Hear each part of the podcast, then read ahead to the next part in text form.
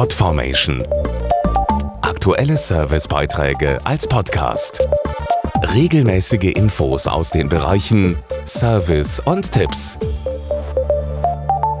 Am 17. November ist Volkstrauertag. In ganz Deutschland hängen deshalb bei öffentlichen Gebäuden die Fahnen auf Halbmast. Dieser stille Feiertag erinnert an die Opfer von Krieg und Gewaltherrschaft. Ein Thema, das leider immer noch sehr aktuell ist, wie in vielen Regionen der Welt zu sehen ist. Die erste Gedenkstunde zu einem Volkstrauertag fand am 5. März 1922 mit Reichstagspräsident Paul Löbe statt. Im Mittelpunkt damals der Erste Weltkrieg. Dazu Wolfgang Schneiderhahn, Präsident des Volksbundes Deutsche Kriegsgräberfürsorge.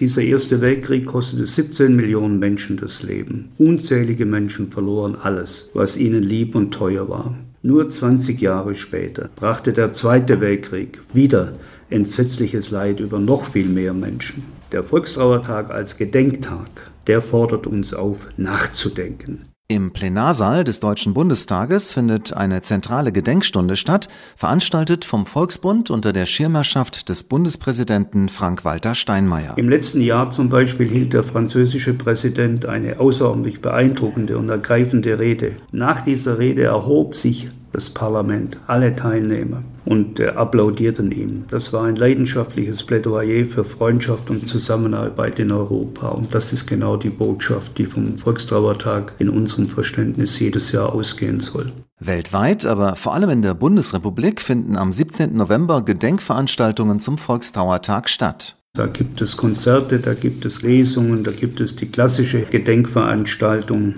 wie zum Beispiel auf den örtlichen Friedhöfen in den Gemeinden.